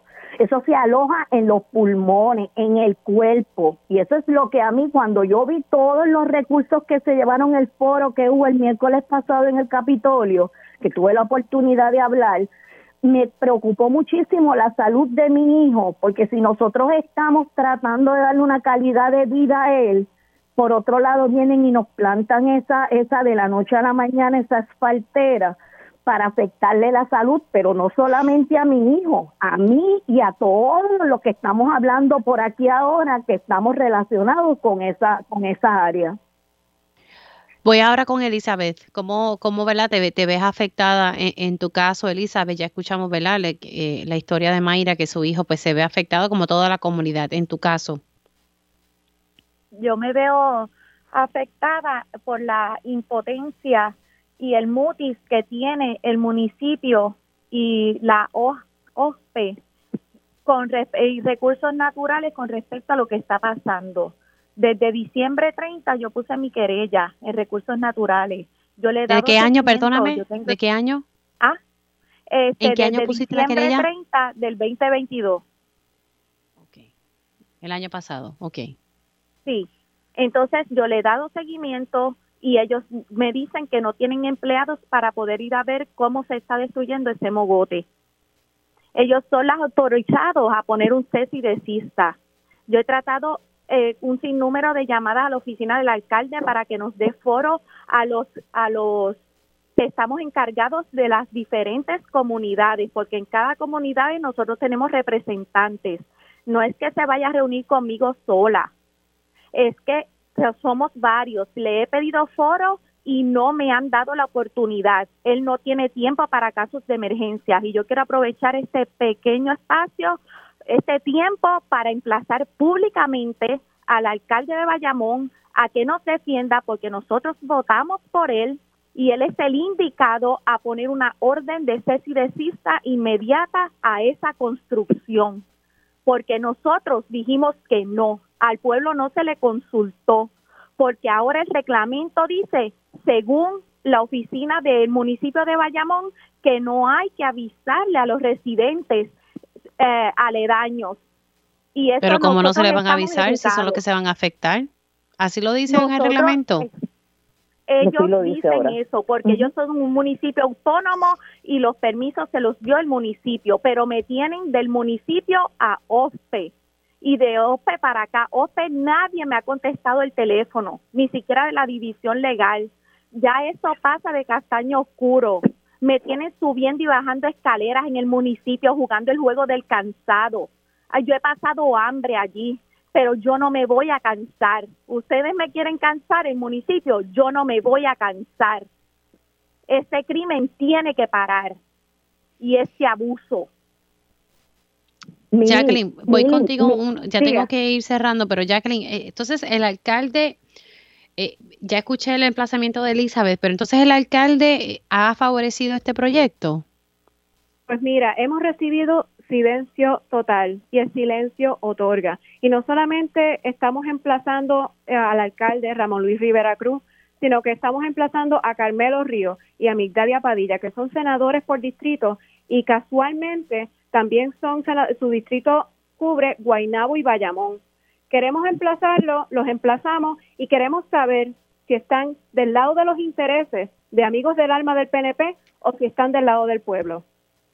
Mili, Mili, discúlpame, que hay algo bien importante que se me olvidó mencionarte. Cuando en el río Plata, cuando en el río La Plata no hay agua, en esa, en esa, en ese mogote hay un acuífero natural y de ahí es que el alcalde toma agua para repartir al pueblo de Bayamón. O sea que cuando esas falteras, si se diera, esperamos en el Señor que no, de ahí que vamos a estar tomando agua contaminada, o sea, agua contaminada de ahí, del río de Bayamón y de los alimentos Goya, que ya yo no los estoy comprando porque empecé a comprar casera porque no voy a comer comida contaminada. Pero ahí hay un acuífero y si tú vas, lo vas a ver porque está para el lado de atrás de la urbanización Villa España y vas a ver las bombas frente al parque lineal, que, eh, perdóname, al parque lineal, no, al parque Julio Monagas, que también se me olvidó mencionarte que es un parque que van familias completas, personas incapacitadas con niños y bebés.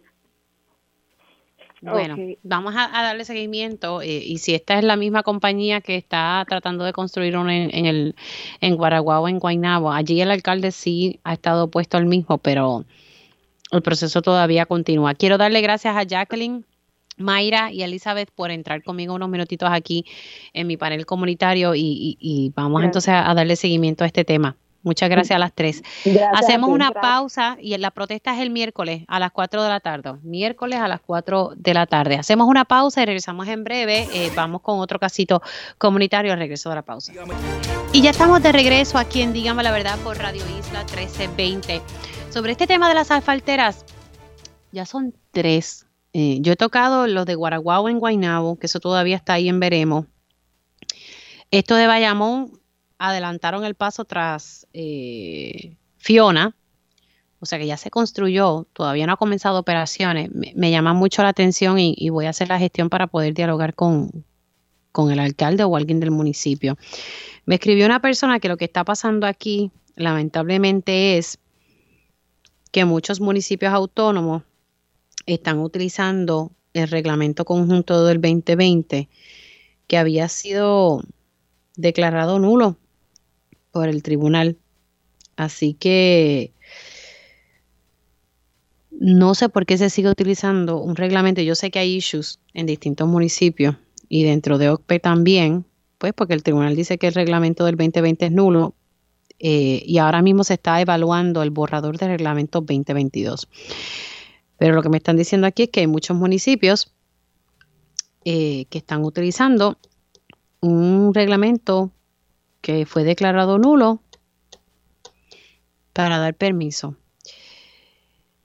Y yo no sé si ustedes han estado al, lado de una faltera, pero eso es insoportable. Pero bueno, vamos a, seguir tocando el tema. También está allá en Moca y en Isabel hay otro asunto con una asfaltera y los alcaldes se han opuesto. Yo lo que no entiendo es por los, los alcaldes usualmente tienen ahí, ¿verdad?, un, poder dentro del gobierno, pero la realidad es que en estos casos, por lo menos en Guaynabo y, en los de Isabela y, Moca, en ese terreno, no, no se las he escuchado. Ay, hay que respirar, hay que respirar profundo. Bueno, hay otro asunto. Yo, yo en el pasado he hecho eh, reportajes sobre la importancia de los acueductos comunitarios. Los, acueductos comunitarios existen cuando ya el sistema de acueductos, la autoridad de acueductos y alcantarillados no le puede suplir agua a una comunidad. Eh, el año pasado hice unos reportajes de unas comunidades en, en Cagua, eh, de dos comunidades, como ¿verdad? ellos habían logrado exitosamente manejarlo, tenían sus retos. Otra comunidad que lamentablemente no tenía no tenía el título de propiedad del acueducto comunitario que ellos utilizaban, pero que ya no se podía utilizar porque ya estaba contaminado. Es un tema bastante complejo, pero es importante porque, como yo lo veo, es aquí tenemos que asegurarnos que la población esté ingiriendo agua limpia, no agua contaminada. Y este es un asunto, por eso es que los acueductos comunitarios, salud ambiental le hace unos estudios, pero también la junta de estos acueductos tienen que sufragar unos, unos estudios para saber que en efecto no estén consumiendo agua, agua contaminada. Tengo a Limares eh, González, y vamos a hablar de un acueducto en, en, Jayuya en particular y los retos que ellos están teniendo pues, por pasadas acciones de, de la pasada junta de ese acueducto comunitario y que lamentablemente ya tiene plomo y está contaminado. Limaris, buenos días, ¿cómo estás? Muy buenos días, gracias a Dios, todo bien. ¿Qué está pasando en, en, lo correcto? ¿Es un acueducto comunitario en Jayuya? Sí, somos eh, alrededor de 400 familias que se abastecen de este acueducto comunitario. Yo creo que había tocado este tema porque la compañera de Rayos X había hecho una historia eh, sobre el mismo. Que este acueducto ya está contaminado. Este acueducto fue construido hace alrededor de 60, 70 años atrás. El mismo nunca se le ha dado el mantenimiento ¿verdad? Que, requiere. en el mismo todavía contamos con la tubería que antes era permitida, ¿verdad? Eh, pero que ahora mismo el Departamento de Salud eh, aparece presencia de plomo en las muestras que ellos nos toman. Esto es bien preocupante porque la mayoría de nuestros residentes son personas mayores y pues niños. ¿Qué ustedes hacen como comunidad? Las 400 familias, ustedes no ingieren esa agua. Lamentablemente tengo personas que sí la ingieren. Ay, Dios mío. Porque es nuestra única fuente de agua Espérate un momentito, eh, realmente sabiendo que ese acueducto está contaminado y que tiene plomo, las personas están consumiendo esa agua. Sí, sí, lamentablemente tengo personas que sí, porque no le está para estar comprando agua pues embotellada. Tengo personas de escasos recursos, personas envejecientes que lo que viven prácticamente es del seguro social o de sus cupones. Es algo altamente preocupante. Eh, yo tuve un caso donde una señora eh, se le detectó el cáncer y tres semanas luego, cáncer en el estómago, luego de tres semanas falleció.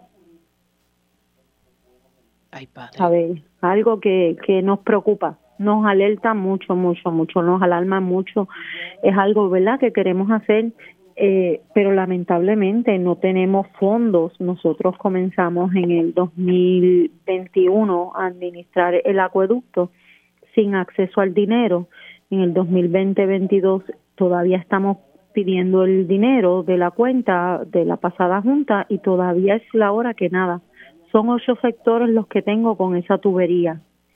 Al hacer contacto con, con la tubería, eh, toda en todos los sectores me da eh, presencia de plomo pero son ocho sectores y cada sector se me van alrededor de cinco mil dólares mínimo en cambiar la tubería. Entonces, ¿ustedes por qué no tienen acceso? Que la pasada junta no no no le pasa la cuenta a, la nueva le hemos administración. Hecho las cartas, le hemos hecho las cartas, de verdad, eh, certificadas, hemos hecho los avisos, hemos hablado con ellos, pero se han negado a entregarnos tanto el dinero como materiales, herramientas. Ellos tienen dos jeeps en su propiedad, nosotros tenemos que subir a pie, que eso es otro, otro de los problemas que enfrentamos. Son alrededor de 40 minutos nada más subir al tanque. Si vamos a la represa, son otra hora adicional que tenemos que subir a pie y por ahí sí que no hay camino. Pero ¿por qué, te disculpe, pero por qué ellos se niegan a entregar el dinero? Si ya hay una nueva administración, uno pasa el batón. Pues mira, lamento, ¿verdad? Lamento decirte que no, no, no entiendo el por qué eh, en todo esto era una persona mayor la que lo estaba administrando, que era su presidenta, tiene alrededor de 83 años ahora mismo, eh, nosotros pues nos hemos referido a sus hijos, que es Luis Ernesto Torres Zamora, que trabaja en el Departamento de Recursos Naturales, a José Pichi Torres Zamora, que es nuestro representante, ¿verdad? Pero han hecho caso omiso también, incluso el señor Pichi Torres Zamora me ha amenazado de demandarme por difamación cuando están los resultados del Departamento de Salud aquí nosotros enviamos una notificación a la cooperativa, se fue personalmente a la cooperativa donde está el dinero para que vieran la nueva junta eh, la certificación, la resolución de la, de la asamblea que se hizo con la comunidad. Pero por directrices directamente de COSEC, el dinero se les liberó nuevamente a la familia Torres Zamora. Pero es que ese dinero no le corresponde a ellos, le corresponde a, a la comunidad. Si, si ya la pasada administración no está manejando eso, porque ustedes, ¿verdad? yo sé que ellos tienen la corporación vencida desde el 2014. Ellos no estaban ni incorporados ni nada, porque la corporación de ellos está eh, vencida desde el 2014, cuando Bernier cerró las corporaciones que no pagaban planilla, que no rendían planilla. Pero ¿cuál es la excusa de los hijos de la señora y que aquí hay un representante de no pasar el dinero? No, no, no entendemos todavía. No nos han dado ninguna explicación. En el programa de Rayos X, él lo que dijo es que el dinero volvió a Moncita Zamora como tenía que ser, pero no entiendo por qué, porque ese dinero se pagó para el mantenimiento del acueducto.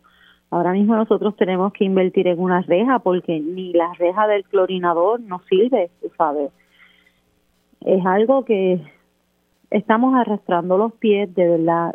Eh, las tuberías. Yo sé que yo sé que es costoso, porque ustedes no demandan.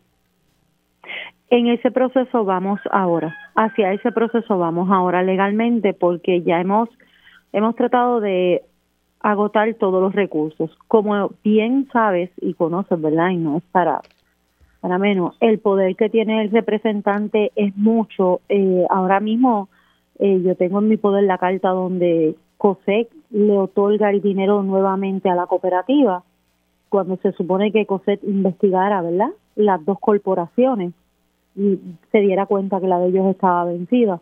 Y yo sé que todo esto es por la influencia, ¿verdad?, de, del poder que tiene el representante decidí darlo a conocer a los medios porque cuando venga la hora de la demanda, pues me pueden archivar el caso como ha pasado en tantos otros casos, lamentablemente. O sea que básicamente, en resumen, ustedes tienen que seguir utilizando agua contaminada con plomo porque no tienen el dinero para poder hacer los ajustes y los cambios. ¿Qué dice Salud Ambiental sobre esto? No, ellos tienen conocimiento, la EPA tiene conocimiento también pero ellos no nos dicen nada. Eh, el agua anteriormente salía sin presencia de cloro con ese fecales y lo que nos decían era que mientras estuviera la orden permanente del vir el agua, pues no pueden hacer nada porque es el único medio que tenemos. Eh, la comunidad no tiene otro abasto de agua, ¿sabes? Somos el, lo único, el único sistema. no, no se puede hincar otro pozo. Ahora mismo es que no tenemos dinero, no tenemos nada. O sea, yo estoy con el dinero que empecé a recoger ahora eh, eh, a finales de este año y este año. Y son 80 dólares por familia que se recogieron por más de 21 años. ¿Cuánto, ¿Cuánto se supone que hay en esa cuenta? Bueno, la última vez que yo logré, ¿verdad? Que fuimos a, a la cooperativa y entregamos la resolución y todo, quedaban 7 mil dólares. Sí, que con 7 mil dólares pueden tratar de, no sé, eh, aunque no es suficiente, ¿verdad? Pues creo que cambiar la tubería cuesta mucho más. Sí, no, y también eso es otra cosa. Yo quiero la cuenta auditada porque 7 mil dólares es muy poco. O sea, nosotros con mucho menos que eso estamos pagando las pruebas de salud, estamos clorinando, se están reparando las tuberías, mantenimiento que antes no se le daba. El tanque se va a pintar este fin, este próximo fin de semana, cosas que antes no sucedían. Ese tanque nunca ha visto pintura. Bueno, voy a, darle seguimiento y sé que los compañeros acá en, Telemundo, ¿verdad? Estarán también haciendo lo propio. Doña Limari González, gracias. Gracias por entrar aquí unos minutitos. muy amable. Pasen buenas tardes. Como no, Limari González, ella es de una comunidad en Jayuya. Yo estoy aquí en shock porque esto me lo había traído a, reducir eh, Chaina eh, Cabán de Rayos X, pero hablando con la señora puedo entender un poco más Madre mía, o sea, las personas allí en esa comunidad están consumiendo agua que tiene plomo. Ay, Padre Celestial, hacemos una pausa, regresamos en breve. Y ya estamos de regreso aquí en Dígame la Verdad por Radio Isla 1320. Les saluda Mili Méndez. Gracias por conectar. Bueno, este último segmento vamos a darle los buenos días al secretario del Departamento del Trabajo, Carlos Saavedra. Buenos días, licenciado. ¿Cómo está? Buenos días, Mili. Muchos saludos a ti y a toda tu audiencia. Voy a comenzar con, teníamos varios temas, pero me queda ya poco tiempo, pero quería hablar con, usted sobre algo que hablé con el economista José Caraballo Cueto, de una medida legislativa que busca dar créditos contributivos por cinco años a bonistas del patio, o sea, bonistas que son de aquí, que perdieron dinero pues porque decidieron invertir en los bonos del gobierno. Y bueno pues ya usted sabe lo que la historia eh, degradación de los bonos la quiebra y pues perdieron dinero. La pregunta es por qué yo tengo que pagar el, el fracaso de inversión de unos bonistas porque ¿verdad? las personas que invierten están en todo su derecho invierten y cuando uno invierte porque yo pues eh, ahora voy a usarme de ejemplo, yo ahora mismo invierto para tener chavitos para retiro, pero yo sé que va a tener que hay pérdida, en ocasiones voy a ganar, en ocasiones voy a perder, pero yo no pretendo que el pueblo de Puerto Rico eh, me pague mis pérdidas eh, en estos momentos de la economía. ¿Cómo, tú, ¿cómo te lo ves? Sí. Tú acabas de dar en el clavo de lo que ha sido esta controversia de los llamados bonistas del patio desde hace ya más de 5 o 6 años. Este asunto se viene discutiendo desde que comenzó el proceso de la quiebra. Vamos a hablar un poquito de este grupo, Se llama Bonistas del Patio. Esto es una agrupación que, como dice el nombre, es un grupo de personas que invertían bonos de Puerto Rico, pero no necesariamente a través de estos fondos grandes de Nueva York, los llamados fondos buitres. Sabemos que esos fueron los bonistas que llegaron a unos acuerdos en el plan de ajuste. Siempre durante el proceso de la quiebra se hablaba de un, otro grupo de acreedores que eran personas que, como tú mencionas, invirtieron en bonos de Puerto Rico, pero eran en el término de la quiebra se le llama mom and pop, no, que son personas que individualmente, el mismo ejemplo que tuviste, pudiste haber sido tú, yo, que compramos unos bonos de Puerto Rico y esa inversión pues se fue a pérdida. Y esos bonistas pues cogieron la pérdida del plan, no solo la pérdida del 2016 en la baja del valor, sino el recorte que recibieron esos bonos con el plan de ajuste. Durante el proceso de la quiebra, este grupo de bonistas, por mucho tiempo se discutió si el plan de ajuste les iba a dar un tratamiento distinto, o sea, que recobraron un poco más de dinero. Lo que sucedía era que eso se abre a unos ataques de que estás discriminando en el proceso de quiebra entre los bonistas locales y los que tenían bonos a través de fondos mutuos o que eran bonistas en Estados Unidos. Así que el plan de ajuste no hizo esa diferencia y estos bonistas pues cogieron la pérdida que tú bien mencionas. El proyecto que está en la Confederación ahora en la Asamblea Legislativa lo que hace es, bueno, yo gobierno no te puedo devolver así cash el dinero que tú perdiste. Lo que te puedo dar son unos incentivos contributivos que entonces tú pues pagas menos dinero por los próximos cinco años, le pagas menos Hacienda en tus planillas y eso va a depender de cuánto fue la pérdida que tú tuviste en esos bonos. Como tú mencionas, Mili, pues esto es bien controversial porque representa que Hacienda va a recibir menos dinero por un periodo de cinco años. Y para colmo, también el proyecto menciona que esos, esos créditos contributivos se pueden vender. O sea, si yo tuve esa pérdida, tengo un crédito contributivo por cinco años, yo puedo virarme para el lado y venderle ese crédito a otra persona que no necesariamente fue bonita, sino cualquier persona que me compra ese crédito. Así que, de entrada, este proyecto va a tener muchos problemas, primero con el gobierno, porque el gobierno tiene que contabilizar este dinero, de cuánto estamos hablando que ese crédito. Y la Junta, la Junta no puede permitir eso. Siempre la Junta, exactamente, la Junta va a dar mucho de qué hablar porque los créditos contributivos, ya la Junta tiene una guerra contra esos créditos independientemente que si fueran para bonistas del patio, bonistas locales o no. ¿Por qué? porque a final de cuentas aquí se aprobó un plan de ajuste, se aprobó un presupuesto y uno está pensando porque vas a recibir X cantidad de dinero al año. Si tú empiezas a legislar este tipo de crédito contributivo, pues vas a recibir menos dinero, así que el gobierno tiene que demostrarle a la Junta que esto no impacta, primero, el plan de ajuste, o sea que con estos menos ingresos que va a recibir el gobierno por cinco años, como sea, vamos a seguir pagando deuda, y segundo, tiene que demostrarle que no afecta entonces el presupuesto del gobierno de Puerto Rico por los próximos años, porque entran esos créditos contributivos. Entonces, esto se complica porque sabemos que ahora mismo el secretario de Hacienda del gobierno tienen un proyecto para bajar las contribuciones por razón de la inflación. Ahí ya hay menos ingresos que van a entrar al gobierno. Ahora bueno, y una reforma, y están trabajando una reforma contributiva. ¿Cómo tú vas a ofrecer una reforma y al mismo tiempo darle, ¿verdad? Un crédito contributivo, contributivo que para colmo se puede vender. No, no, es que no hace sentido. Sí, ¿verdad? Para presentarte también el argumento que traen los bonitos. O sea, ellos lo que mencionan es que al pagar menos contribuciones, pues este grupo de personas va a tener más dinero que entonces van a poder invertir, van a gastar en la economía, etcétera. Ese es el argumento de ellos, ¿no? Además de, de las pérdidas que tuvieron. Pero habría que ver si en la legislación, si es que la Junta la aprueba, pudiera haber algún tipo de medida, mira, ok, tú vas a tener ese crédito, pero necesito que inviertes en X y cosas durante estos cinco años, no puede ser que es meramente dinero que se va a guardar en un banco, ¿no?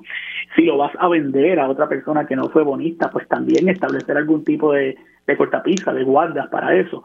Así que me parece que la, propuesta no es la primera vez que se discute, pero por los últimos cinco años la Junta ha estado bien en contra de este tipo de proyectos, así que va a ser cuesta arriba tanto para la Asamblea Legislativa cuando esté viendo el proyecto, porque de lo que pude ver, el proyecto no tiene números, o sea, no, no establece de cuánto es este crédito contributivo que estamos hablando. Y una vez lleguemos a ese número, entonces hay que vendérselo a la Junta y que la Junta lo apruebe. Así que cuesta arriba el proceso. No, no, a mí me parece que, que presentar esas legislaciones sin hacer estudios Imagínate, no, la, la medida no tiene ni siquiera el detalle de cuánto sería ese crédito contributivo. Imagínese. No, Y, no, tiene el detalle incluso que siempre ha sido bien difícil de, de, establecer quiénes son estos bonistas, ¿verdad? Porque tú pudiste haber vendido esos bonos en pérdida en el 2016 es igual un bonista que tuvo las pérdidas en el 2016 a un bonista que se quedó con sus bonos hasta el 2023 después, después del plan de ajuste. O sea, todo este tipo de detalle granular hay que discutirlo durante este proceso porque estoy seguro que es el tipo de, de cosas que la Junta va a pedir. Bueno, y aquí voy a buscar, porque creo que leí, y para decirlo de forma correcta, creo que aquí el, mire, el proyecto 1582 fue erradicado el 9 de enero por el representante nuevo progresista Ángel Morey Noble, junto a otros representantes del PNP y el presidente cameral Rafael Tatito Hernández. ¿Qué te digo yo? Se me ha acabado el tiempo, licenciado, pero para la próxima entonces hablamos un poquito más a fondo. Seguro que sí, Mili. Siempre agradecido por la oportunidad. El licenciado Carlos Saavedra, nosotros hacemos una pausa y al regreso tiempo igual.